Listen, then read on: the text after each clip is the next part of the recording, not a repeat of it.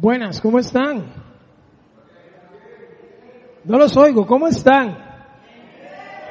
Ahora sí los oí, qué bien, qué dicha que estamos de nuevo, feliz año a todos los que no había visto desde el año pasado, aunque suene muy largo, no fue hace, no fue hace mucho.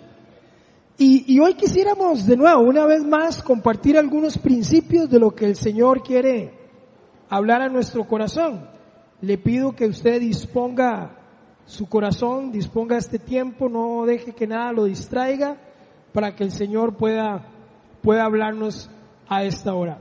Curiosamente, este, esta reflexión que traigo hoy, la he predicado en mi vida ministerial tres veces nada más. Me estaba dando cuenta un día de estos que saqué las notas ahí para desempolvarlas, que estos son como ciclos. Yo no sé si a usted le pasó cuando nosotros cumplimos como 10 años, casi 15 años de casados, eh, pasó el ciclo de que todo lo que nos habían regalado para la boda se descompuso al mismo tiempo. Yo no sé si a usted le pasa eso, pero todos los regalos de boda, la rosera, la, el micro, la, todo se jodió al mismo tiempo. Yo no sé si traen esa garantía que dice todo tiene que joderse a los 15 años, pero así nos pasó. Ahora viene más reciclado el asunto porque eh, la última vez nos pasó ya menos, cumplimos 20 años ahora en diciembre de casados y ya se nos fue la rosera y algunas otras cosas. Entonces, son como ciclos. Pero también con las enseñanzas son ciclos. Ese es un ciclo con esta enseñanza que cada cierto tiempo el Señor la trae a mi mente y la trae a mi corazón. Y es una pregunta fundamental y es esta pregunta de cómo entramos al cielo? Y esta pregunta tiene tantas respuestas como personas usted pueda tener en este salón. De hecho, podemos hacer un ejercicio, lo vamos a hacer de hecho. Yo quiero que usted le pregunte a la persona que tiene al lado, tome ese tiempo, pregúntele a la persona que tiene al lado cómo se llega al cielo. Pregunta. ¿Cómo se llega al cielo? Es una pregunta que todos tenemos que responder. Todos tenemos que contestarnos y es por una simple razón. Es menos simple de lo que parece, pero es por una razón. Usted y yo venimos a este lugar, usted y yo separamos este tiempo para Dios, usted y yo nos abstenemos de hacer cosas porque un anhelo es ir al cielo, ¿cierto? Ahora, esta respuesta o esta pregunta más bien encuentra respuesta dependiendo de la persona a la que usted se lo pregunte. Y antes de hacer esto, quiero decirlo, no voy a juzgar a nadie, simplemente voy a poner en escena lo que si usted le preguntara a una de estas personas, le respondería. En otras palabras, si usted le pregunta a mi abuela esto, ella le respondería, papito, para ir al cielo usted tiene que portarse bien. Eso es lo que decía mi abuela. Si usted le pregunta a un musulmán esta misma pregunta, la respuesta sería, usted va directo al cielo si usted se forra en dinamita y por la guerra santa usted hace un sacrificio de personas por él. No crea que estoy siento este, señalando, etcétera. Si usted le pregunta a alguien de la yihad, su respuesta será esa. O sea, si usted hace un sacrificio por la guerra santa, usted va al cielo, tiene esposas y casas en el cielo. Es lo que dice. Pregunte y esa respuesta recibirá. No es un juzgamiento, es una afirmación de algo que ellos no tendrían empacho en decirle a usted. Si usted le pregunta, si usted le pregunta a un adventista, él le diría, usted guarde el sábado, descanse y tranquilo. ¿No me cree? Pregúntelo. Pregúntalo. Si usted le pregunta esta misma pregunta a un testigo de Jehová, ojo, no es un señalamiento, haga la pregunta o investigue, la respuesta de ellos será, es importante que usted sirva y haga todo lo que tenga que ser necesario, no importa si tiene que tocar casas, puertas, haya sol, llueva, lo que sea, pararse en una esquina y hacer toda la promoción posible, porque en el cielo hay un número de butacas restringido, 144 mil. ¿No me cree? Pregúntele. Y entonces entre más usted haga, entra dentro de estos 144 mil que quedan safe. A mí eso me queda viendo porque es un Dios muy pobre cuando yo más bien veo un pobre diciendo, no quiero que nadie se pierda. Por eso no tengo empatía con esto como diciendo, esto es exclusivo para ciertas personas. No es el Dios que yo conozco de la Biblia. Y esa sí es mi opinión personal. Si usted le pregunta a un evangélico, eso de sepa, le dirá que es muy importante que usted haga obras, que usted vaya a los cursos, que se bautice, es muy importante, ¿verdad? Que si lleve el curso de liderazgo y muy importante, que no falle en su diezmo y ofrenda. ¿Cuántos dicen amén? En eso no tengo que hacer énfasis, usted lo ha oído, lo ha visto. Si usted le pregunta a otros, podrían decirle, mire, usted lo que tiene que hacer es morirse, tranquilo. Nosotros aquí nos encargamos de hacerle un novenario y de hacer todas las plegarias posibles, porque a través de plegarias usted sale del purgatorio y entonces va a ir al cielo. ¿No me cree? Pregunte. Eso es lo que le respondería. De hecho, yo le pregunté a mi sobrino, Mae, ¿Cómo entras al cielo? Y lo agarré mal parado porque lo agarré en curva, ¿verdad? O sea, no esperaba la pregunta. Y me dice, de ahí, no sé. Y me pareció una, una respuesta honesta. No sabe. ¿Cuál es su respuesta? ¿Sabe? Cuando hablamos de esto, no hay que complicarnos mucho porque podríamos de nuevo, repito, tener muchísimas, muchísimas respuestas. Si usted le pregunta, por ejemplo, a otro tipo de ideología, le dirán que entre más veces usted encarne, entonces usted encarnó eh, en el negro Morris, guapísimo así como lo ve, pero entonces usted muere y entonces se convierte en rata y después se convierte en, en, en perro y después se convierte en algún bicho raro y después de un ciclo de procesos de reencarnación, usted llega al cielo. Esa es otra ideología. Usted la sabe, yo la sé. No estoy inventando nada.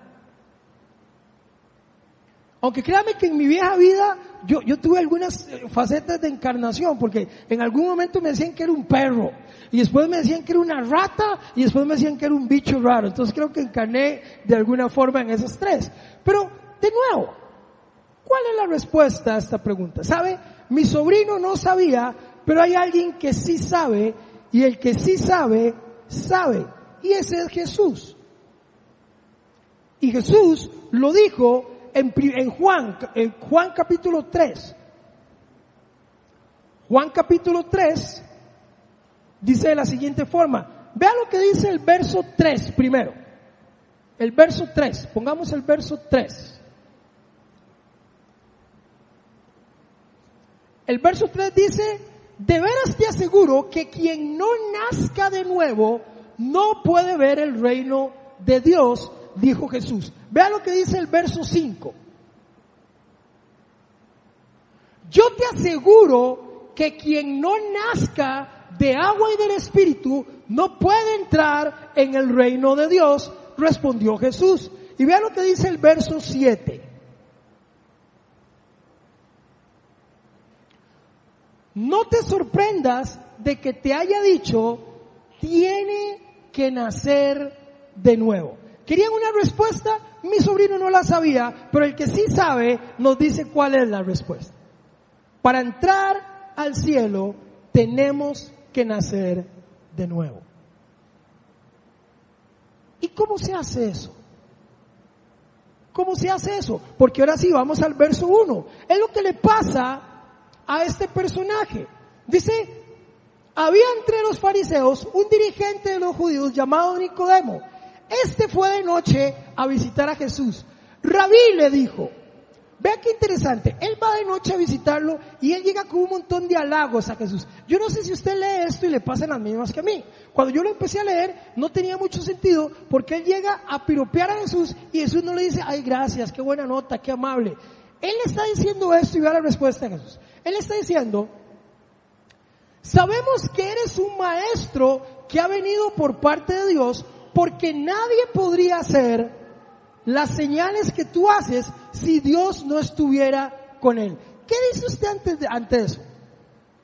Ay, qué amable, Pinas, qué pena, bueno, para eso estamos, Dios nos envió para eso, o sea, cierto. El Señor no le responde nada. Vea la respuesta del Señor. De veras te aseguro, no pueden ver el reino de Dios, dice, perdón, de veras aseguro que quien no nazca de nuevo no puede ver el reino de Dios. Esto sorprendió tanto a Nicodemo que vea lo que dice. ¿Cómo puede uno nacer de nuevo siendo ya viejo? Dale la siguiente. Pregunta Nicodemo. ¿Acaso puedo entrar por segunda vez en el vientre de su madre y volver a nacer? El Señor no entra en argumentos, sino que le dice, yo te aseguro que quien no nazca de agua y del Espíritu no puede entrar en el reino de Dios, respondió Jesús. Lo que nace del cuerpo es cuerpo, lo que nace del Espíritu es Espíritu. No te sorprendas de que te haya dicho, no, no te sorprendas de que te haya dicho, tienen que nacer de nuevo. ¿Y sabe por qué eso? Porque Nicodemo llega a piropearlo y el Señor le dice, ¿sabe qué? Para entrar al cielo tiene que nacer de nuevo. Y Nicodemo se sorprende y dice, pero Señor, ¿qué? Tiene que nacer de nuevo. Y me llama la atención porque Nicodemo no era que era ajeno a este concepto. Por eso el Señor le dice, no se sorprenda que se lo diga. Así que no se sorprenda que yo venga a predicarle a usted aquí de que tiene que nacer de nuevo y usted sentado a decir, que vale la de Morris, si yo tengo 10 años en el cristianismo, tienen que nacer de nuevo. Tenía un buen amigo que me siente y me dice, Morris, omito el nombre porque podrían conocerlo. Pero se siente y me dice, Morris, yo he trabajado por más de 12 años en la iglesia, he servido, he hecho lo que la, he ido a cursos de Biblia, he aprendido el Señor, he servido, he enseñado, he predicado, he adorado. Y hace unos meses le entregué mi corazón a Cristo. Por eso el Señor le dice, no te sorprendas que te lo pregunte. Tienes que nacer de nuevo. ¿Sabe quién se lo preguntan? A Nicodemo, un hombre de verdad. Una suegra diría, el candidato ideal para mi hija. Tenía plata, tenía riquezas, de hecho, en el ámbito secular, a la gente que tenía mucho dinero, ¿sabe cómo le decían? Los Nicodemos. Sí. Era alguien con mucha posición, era un fariseo que hoy usamos la palabra fariseo para ofender a alguien. Ese es un gran fariseo. En aquel tiempo era un grupo selecto. De hecho, él también era parte del Sanedrín, un grupo de 70 personas que tenían que jurar ante tres testigos servir a Dios y únicamente a Dios. Por eso, él se sorprendió que le dijera eso porque le más, pero Señor, a mí, ¿le va a decir usted? Sí, a usted. Es necesario nacer de nuevo. ¿Soy yo el que tengo que decirle que usted no ha nacido? No, no, no. Hoy es una enseñanza de espejos, no de ventanas. No es de ver qué está haciendo el del frente y decir, ay, sí, aquel sí, mira, yo creo que sí. No, no, no. Hoy es una tarde de espejos. Y de verse al espejo y decir, ¿cómo estoy yo? Porque déjeme decirle algo, perfectamente en estos tiempos podemos vivir un cristianismo sin Cristo. ¿Escuchó eso? Es posible vivir un cristianismo sin Cristo. Y cada vez se ve aún más. Pero vea qué interesante, porque no termina ahí. Obviamente, vea lo que dice la Biblia en Hebreos capítulo 9, verso 27. Hebreos 9, 9 eh, verso 27 y avanzamos un poco más rápido. Dice así, así como está establecido que los seres humanos mueran una sola vez y después venga el juicio de Dios. En otras palabras, está establecido que usted y yo muramos una vez y después venga el juicio de Dios. Hoy vamos a tratar de resolver este, esta paradoja, este acertijo que una vez alguien me enseñó y nunca lo había podido entender hasta que nació esta enseñanza hace muchos años. Y es, el que nace dos veces, muere una vez. El que nace solo una vez, muere dos veces. Se la vuelvo a tirar. El que nace dos veces, muere solo una vez. Pero el que nace solo una vez, muere dos veces. La muerte física y la muerte eterna, es lo que dice la Biblia. Hoy vamos a tratar de liberar esa paradoja. Esto es cierto. Gracias a Dios no termina ahí. Vea lo que dice Efesios capítulo 2, versos 8 y 9. Por dicha, porque aquí nos habla de juicio, pero vea lo que dice esto. Porque por gracia ustedes han sido salvados mediante la fe. Esto no procede de ustedes, sino que es el regalo, subrayo, regalo de Dios. No por obras, para que nadie se jacte. No es cuánto usted hace, no es cuánto ofrenda, no es cuánto da, no es cuánto grita, ni cuánto escribe, ni cuán lindo adora, ni si usted toma una posición angelical ahí para orar, para que todo el mundo lo vea con un piecillo levantado y todo. No se trata de eso.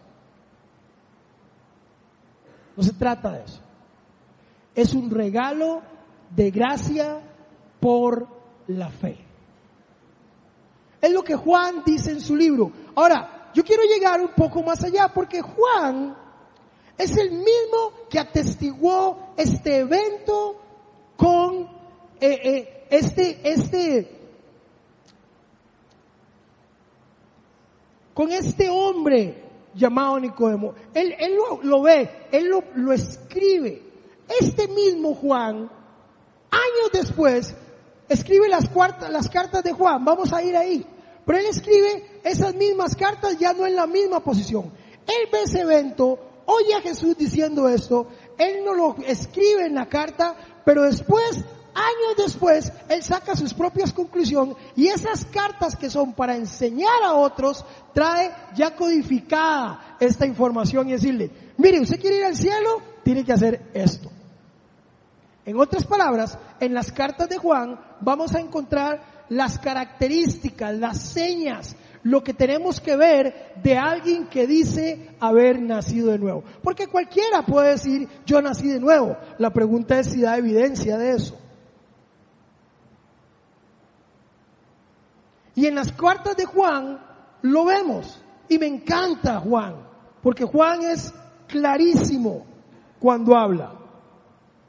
¿Cuáles son las marcas? ¿Cuál es la muestra? ¿Cuál es el sello que hace que alguien pueda decir que es nacido de nuevo? ¿Qué, refleja? ¿Qué es lo que hace, hace que esa persona pueda decir es nacido de nuevo? Yo creo que hay cinco aspectos y vamos a trabajar en ellos. Cinco aspectos que nos dejan ver la marca, que pueden evidenciar aún en nosotros mismos la marca de una persona que ha nacido de nuevo.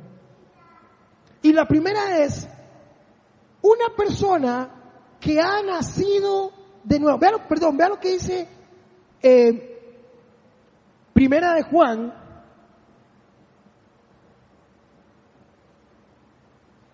Primera de Juan, capítulo 3, verso 9.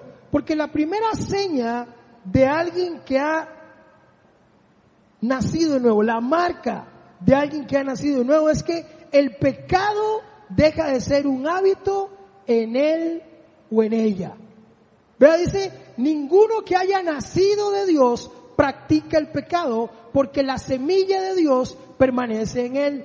No puede practicar el pecado porque ha nacido de Dios. La primera marca, la primera muestra que usted tiene que ver en usted, pero que tendría que ver en otros, de que alguien ha nacido de nuevo, o que quien lo está diciendo fue el que vio el evento de Jesús y el que les está enseñando ahora sobre cómo se hace. Es el mismo Juan. Y le está diciendo, alguien que ha nacido de nuevo, alguien que tiene la marca de alguien que ha nacido de nuevo, es alguien que el pecado no habita en él. El pecado no habita en él o en ella. Es alguien que no practica el pecado. Decía mi esposa, ni para pecadores servimos cuando conocemos al Señor. Yo no sé si a usted le pasaba lo que me pasaba a mí. Yo en una conversación de cinco minutos decía, hijo de pi, 2530 veces. Y ni me, y ni me inmutaba. Yo me sabía una lista de chiles buenísimos, dejé de ser contador de chiles porque ya no podía ser vulgar. Porque cuando usted nace de nuevo, eso le incomoda. Eso le incomoda. Usted antes lo decía y ni se daba cuenta, ahora usted lo hace ups, y, y usted se, se apercibe de aquellas cosas que eran normales y ahora no lo son tanto. Porque es la marca de alguien que ha nacido de nuevo. Es alguien que no practica el pecado, es alguien que le incomoda el pecado. Es alguien, decía mi amigo Sixto, nos convertimos en pésimos pecadores. Nos jalamos una torta y nos sentimos súper mal. Es alguien que no, que no puede manejar el pecado, no, no lo practica. No es, no significa, no significa ausencia de pecado. No significa eso. Vea lo que dice Primera de Juan 1.8. Primera de Juan 1.8 dice esto. Si afirmamos que no tenemos pecado, nos engañamos a nosotros mismos y no tenemos la verdad. No se trata de, de que el pecado no está ahí, no, no, no nos engañemos. ¿Quién de los que está aquí recuerda cuando todos, cuando éramos medio mentirosillos? Levante la mano. Ve que algunos lo siguen practicando porque no levantan la mano. Todos hemos pecado. Todos mentimos. Todos. Todos. Pero cuando el Señor llega, no es ausencia de pecado, es saber que pequé y entonces me siento súper mal y hago un esfuerzo para no volverlo a hacer. Y entonces aquellas 157 mil malas palabras que decía, entonces ya ahora voy reduciéndolas y voy reduciéndolas porque entiendo que hay algo mejor. Es fácil, no tiene que ser fácil. Llega a mi oficina una mujer, viéndome a los ojos, lágrimas en sus ojos, se sienta y me dice, Morris, acabo de dejar la casa que he compartido por los últimos 10 años con la mujer que amo. Era un caso de lesbianismo. Y ella con sus lágrimas en los ojos me dice esto y me dice, la dejé, me acabo de ir y me dice esto, ¿qué más quiere Dios que yo haga? Y yo la vi y ¿sabe qué es lo que veía? Alguien que le estaba doliendo, Estamos hablando de amor, hay amor de por medio, hay sentimientos de por medio, hay una vida de por medio, hay 10 años de por medio. Pero ella está diciendo, ¿sabe qué? La amo todavía, quisiera estar ahí, pero estoy saliendo de ahí porque entiendo que eso no honra a Dios, no tiene que ser fácil. Lo que veo es una lucha de alguien diciendo, sí, no, no, no quisiera, pero entiende. Entonces me dice, ¿qué más quiere Dios que haga? Yo decía, qué corazón más valiente el de esta mujer. Porque no está tomando una, una, decisión en conveniencia, está tomando una decisión que no quiere, pero que sabe que tiene que. Porque alguien nacido de nuevo no puede vivir de la misma forma. Y alguien lo justifica, dice, es que yo nací así, hablando del mismo tema de la homosexualidad. Por eso la Biblia dice que hay que nacer de nuevo si naciste así. No hay excusa. Me encanta Juan porque nos deja sin excusas. Es que yo nací así. Bueno, nazca de nuevo. Es que yo soy gritón y amargado y así nací. Nazca de nuevo. Justamente ese es el reto. No se quede como es. Nazca de nuevo. ¿Sabe? No tiene que ser fácil. No es ausencia de pecado. No es eso de lo que estamos hablando. No es una tarea fácil, pero sí se puede. Una persona que ha nacido de nuevo, una marca de alguien que ha nacido de nuevo, número dos, es alguien que sabe hacer justicia. Alguien que sabe hacer justicia. Vean lo que dice Primera de Juan 2.29. Ojo que estamos hablando del mismo que vio el evento con Nicodemo que ahora le está codificando y, trasladando ya la información cocinada al pueblo. Si reconocen que Jesucristo es justo, reconozcan también que todo el que practica la justicia ha nacido de Él. Nosotros necesitamos empezar a practicar la justicia. ¿Y qué es practicar la justicia? Tenemos el ejemplo del samaritano. Me encanta ese ejemplo. Dice que está el hombre herido ahí. ¿Y quién es el primero que pasa? Un levita. ¿Sabe a quién le habían dado el rol de dirigir los asuntos del templo? A los levitas. O sea, está diciendo, el que debería parar no paró. ¿Quién pasó después? Un sacerdote. El Señor, nos, el Señor entró con los tacos por delante para que usted vea. El que tenía que parar del número uno no paró. Al otro que le mandé que tenía que parar tampoco paró. Y el que menos esperaba, el samaritano, los odiados. ¿Sabía que los samaritanos, los judíos les decían perros? El menos candidato fue el que se detuvo. ¿Sabe qué dice la palabra? Porque fue movido a misericordia. ¿Sabe qué es ser movido a misericordia? No es algo que nace de usted, Dios diciéndole y lo mueve a misericordia. ¿Sabe? El Señor quería mover a misericordia al levita y el Señor quería mover a misericordia al sacerdote, pero no quisieron escuchar. Porque el Señor nos mueve a misericordia a nosotros. Este año pasado yo he visto de esta casa, de esta comunidad de fe, cómo Dios ha movido a misericordia a muchos hermanos y han sido de bendición para nuestra familia. Porque el Señor los ha movido, es viene de Dios. Dios le dice, hágalo. Y hay gente que ha tocado nuestra puerta y nos ha dicho, aquí les manda el Señor, dice, movidos a misericordia.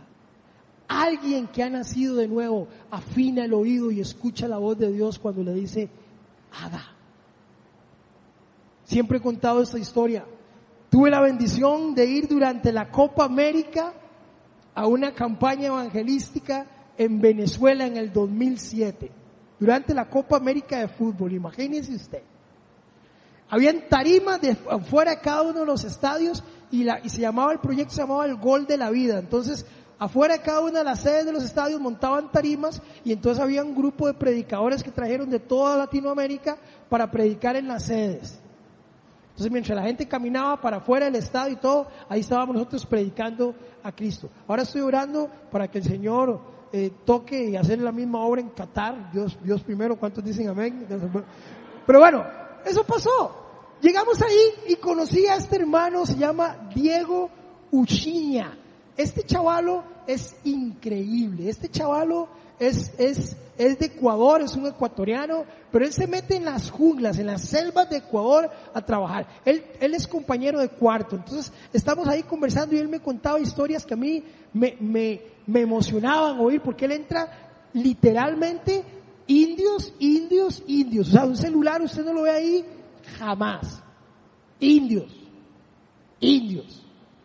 Y él entra y hace obra social y él me empieza a contar, mi papá que en paz descanse, siempre me decía, mi amor, cuando usted vaya de viaje, yo le voy a dar un tip. Usted tiene que agarrar un billete de 100 dólares y meterlo en la esquinita de la billetera porque eso le va a salvar la tanda a usted en algún momento.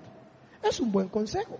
La única diferencia es que el presupuesto de mi papá no es mi presupuesto, así que yo tomé el concepto, pero no eché uno de 100, sino que siempre echaba uno de 50. Medio agarradillo el negro. Entonces siempre agarraba un billete de 50, lo doblaba y lo metía en la billetera. Yo estoy ahí conversando, Diego está abriendo su corazón y diciéndome el trabajo que hacen con los indios y todo lo que hacen y lo que cuesta entrar y lo difícil que es y los recursos limitados que tienen. Y yo estoy ahí oyéndolo y oyéndolo y el Señor me dice a mí al oído literal, esos 50 dólares son de Diego. ¿Sabe qué dije yo? Amén.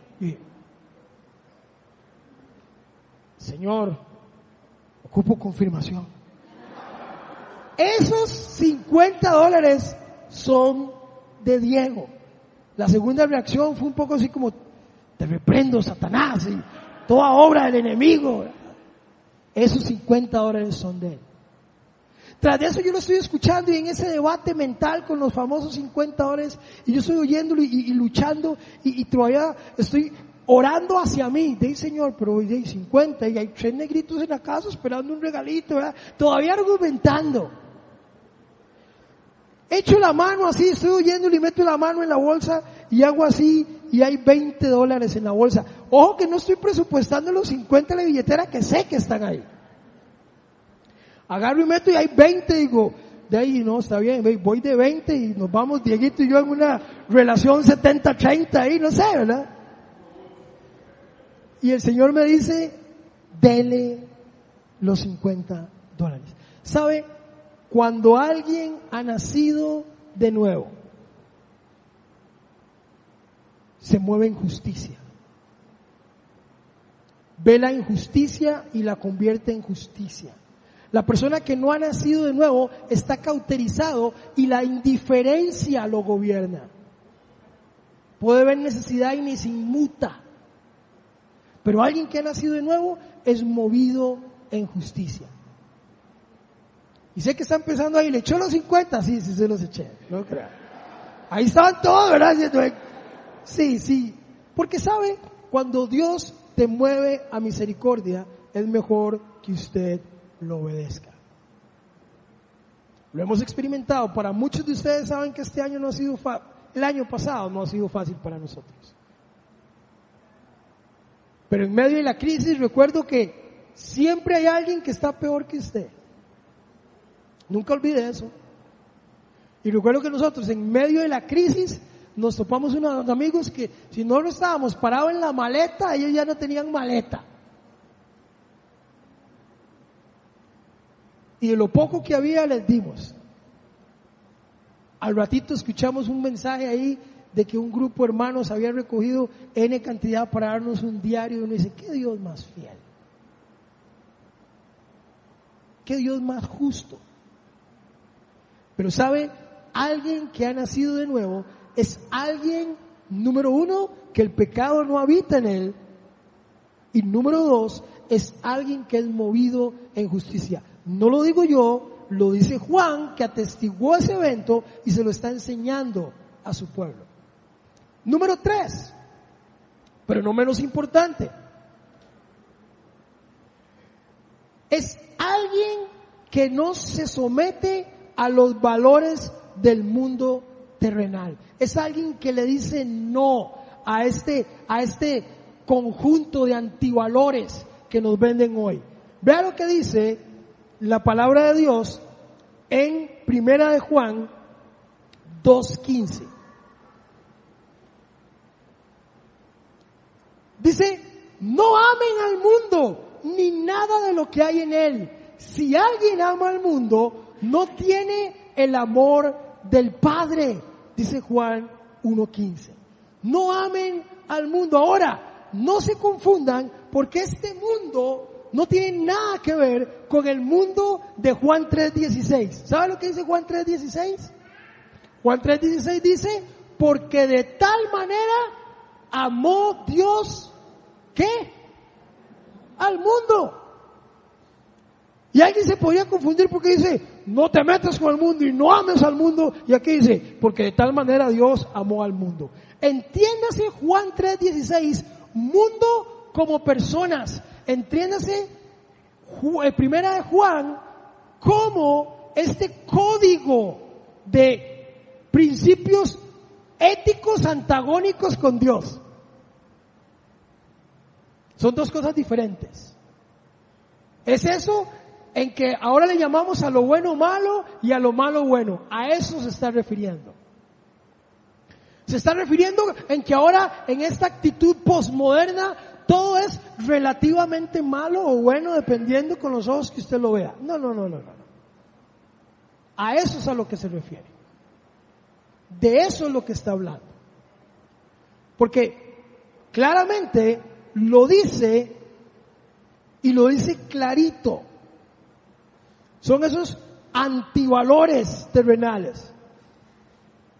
Por eso lo dice Romanos capítulo 12, verso 2. Y avanzo un poco más rápido, porque por eso en Romanos dice, no se amolden al mundo actual. No se amolden al mundo actual. A este, a este mundo que le dice a las personas, si usted es joven, tenga sexo con todas las personas que quiera.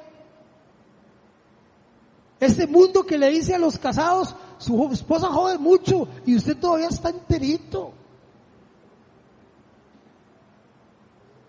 Ese mundo que le dice, si usted tiene la oportunidad de meter mano en el trabajo, métalo, porque ellos son millonarios y tienen toda la plata y explotan a todos los empleados. Si estoy diciendo algo que el mundo no diga, corríjame, por favor.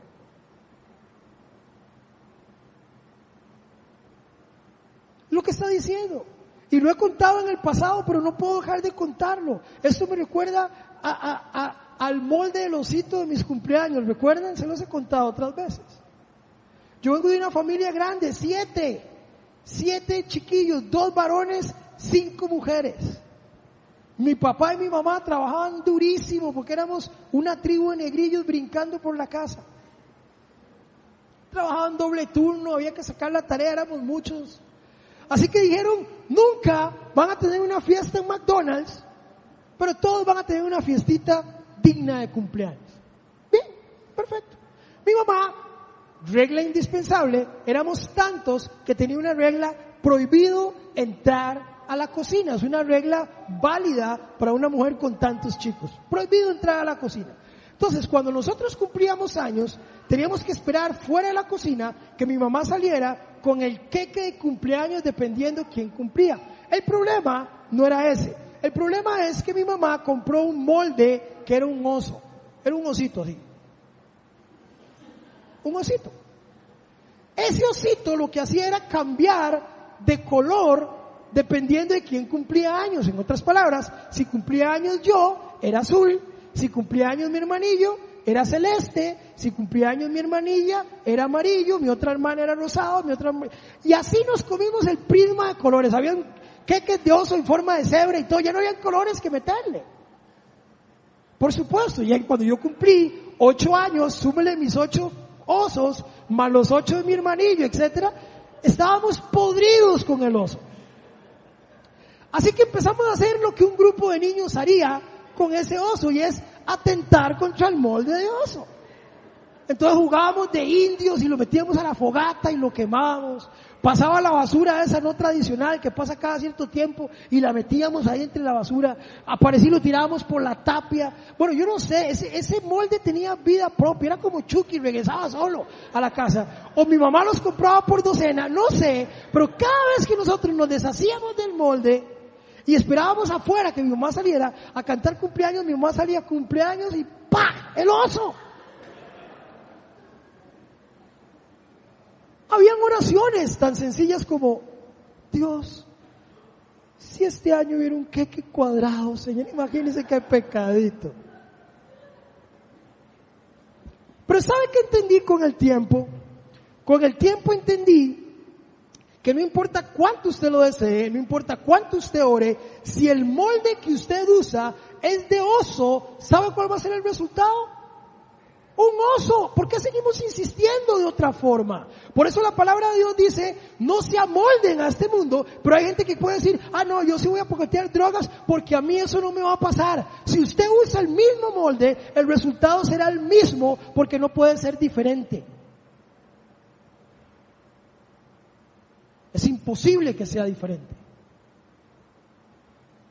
De hecho, Einstein le llama eso demencia. Dice que hacer lo mismo y esperar un resultado diferente es demencia. Y a veces nosotros metemos el molde de infidelidad, de adicciones, de robo, de sexo desenfrenado, póngale el nombre que usted quiera. Lo metemos al horno y estamos afuera esperando que salga algo diferente. Eso no va a pasar. Lo que hay que hacer es cambiar el molde. Por eso dice, no se amolden a este mundo. Una persona que tiene una marca de alguien que ha nacido de nuevo es alguien que no se amolda al estándar de este mundo. Porque es fácil. Entonces está el chiquillo que le dicen, ay mi amor, estoy embarazada. ¿Por qué no lo va a hacer si todo el mundo lo hace?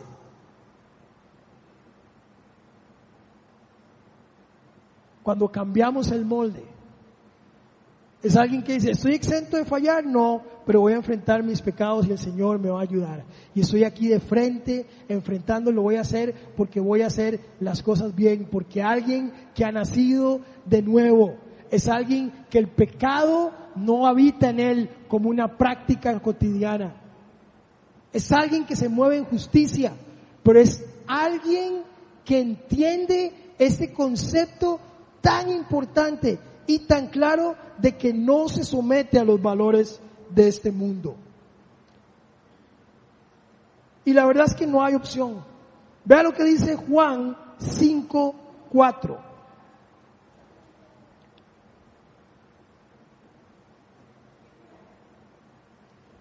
No, esa es primera de Juan, creo.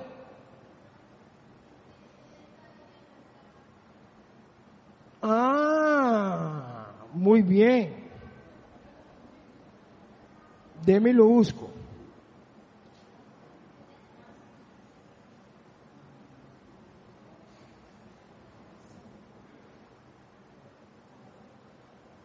Dígame.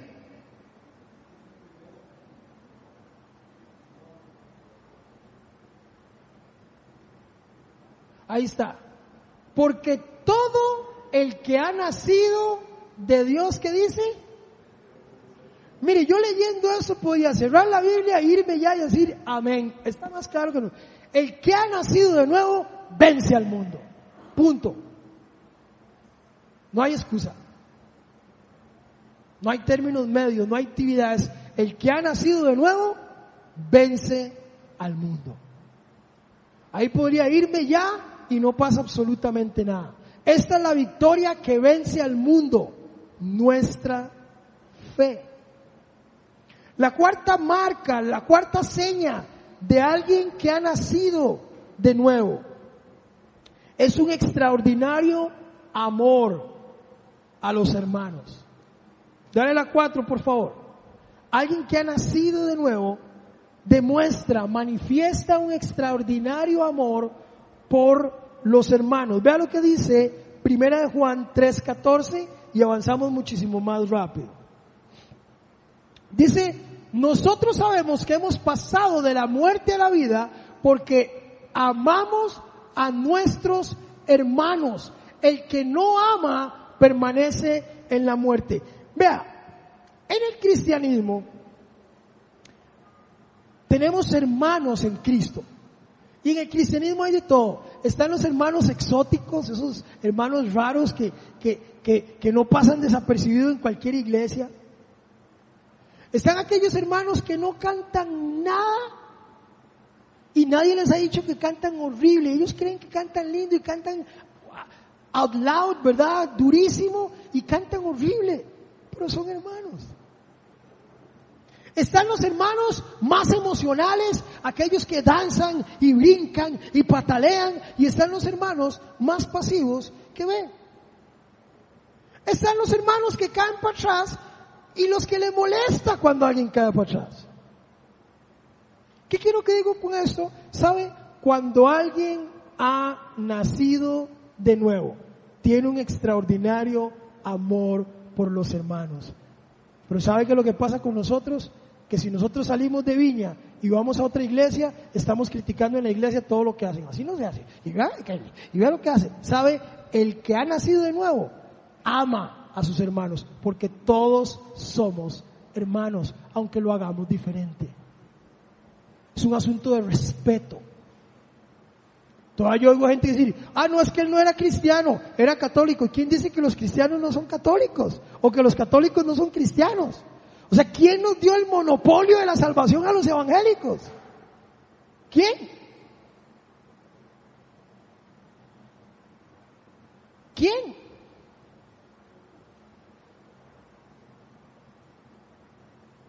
Porque hay lugares donde alaban a Dios de una forma en que dice, qué chiva. Y hay otros que dicen, no me gusta como alaban. Hay unos que van con corbata. Otros dicen, yo no soporto las corbatas. Genial. Son hermanos. Y la Biblia dice que el que ha nacido de nuevo ama a sus hermanos.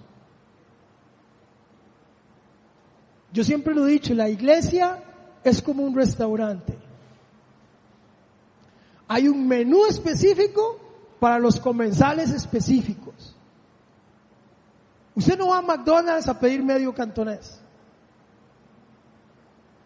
Pero en la iglesia queremos que sea así. O sea, usted llega a una iglesia y usted dice, es que la ofrenda se recoge así. Y no nos va, él le dice, no papi, aquí, e, e, ese no es el restaurante que usted anda buscando. El que usted anda buscando está al frente. Vaya, no pasa nada. Mire, a mí, si usted me va a invitar, se lo pido por favor, no me lleve a un lugar macrobiótico. Se lo pido.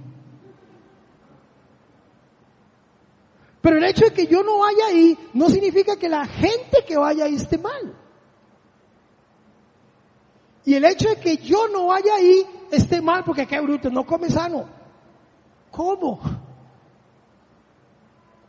Pero esto es para que dejemos de andar viendo lo que hace aquel y yo lo ame tal cual es.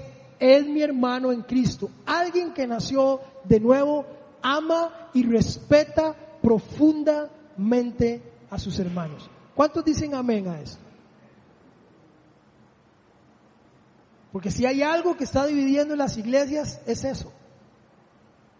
Señalar por qué lo hacen así, por qué no lo hacen aquí, que se lava así, que se lava así, que si usted va ahí no es salvo, que si viene aquí sí es salvo. Somos hijos de Dios. Diferentes formas, diferentes estilos. Déjeme decirle algo más importante aún aún en nuestras propias casas, yo tengo tres y ninguno se parece. Y esos no dejan de ser mis hijos. Y los amo a todos iguales. Tengo uno que es más hablantín, tengo otro que hay que jalarle el aire en la escuela, tengo otro que no hay que decirle nada porque sacan ciega en todo. Y son mis hijos y los amo y son hermanos.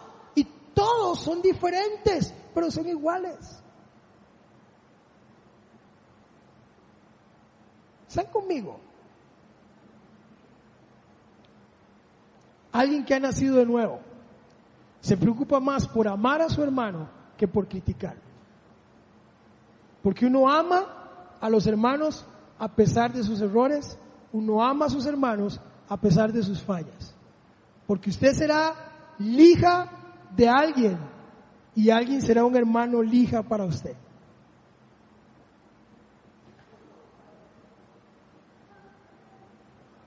Por último, Número cinco, una persona que tiene una marca de haber nacido de nuevo es una fe en la obra de la persona de Jesucristo. Vea lo que dice Primera de Juan 5.1.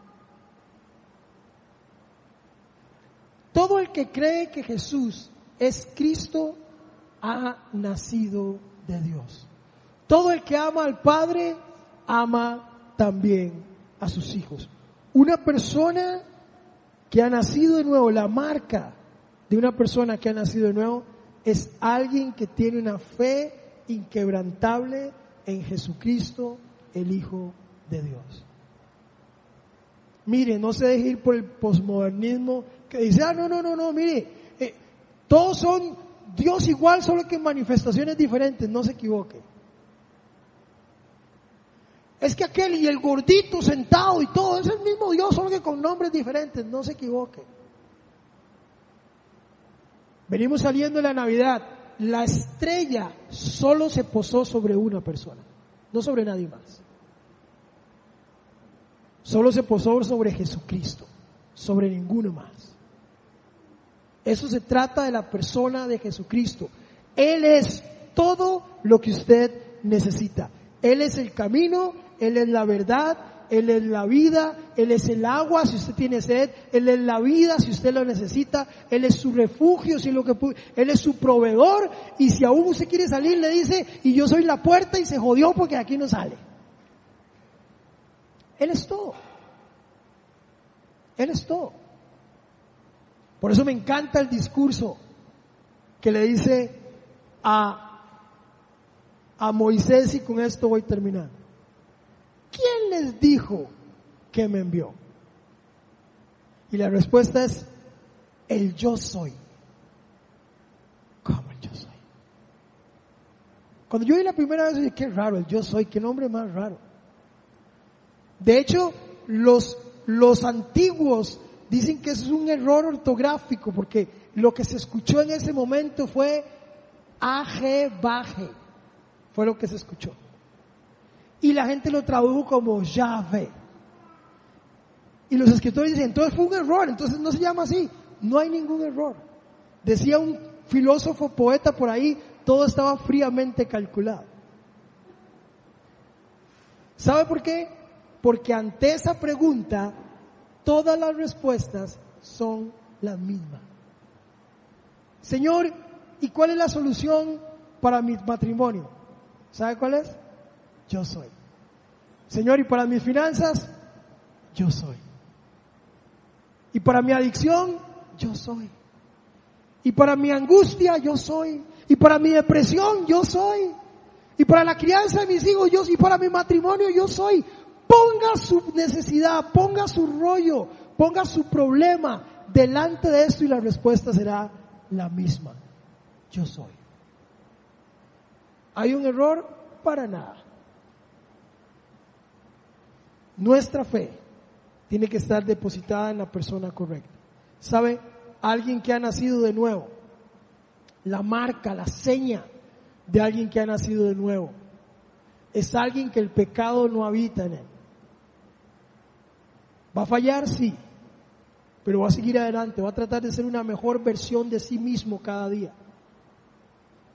Alguien que ha nacido de nuevo, alguien que ha nacido de Dios, es alguien que sabe hacer justicia, que es movido a misericordia, que escucha la voz de Dios, que hace las del samaritano, alguien que ha sido movido, alguien que ha sido nacido de nuevo, es alguien que no se somete a los valores de este mundo. Alguien que ha nacido de nuevo es alguien que es que tiene y siente un extraordinario amor hacia los hermanos. Y alguien que ha nacido de nuevo es una persona que tiene fe en la obra de la persona de Jesucristo. Pongámonos en pie.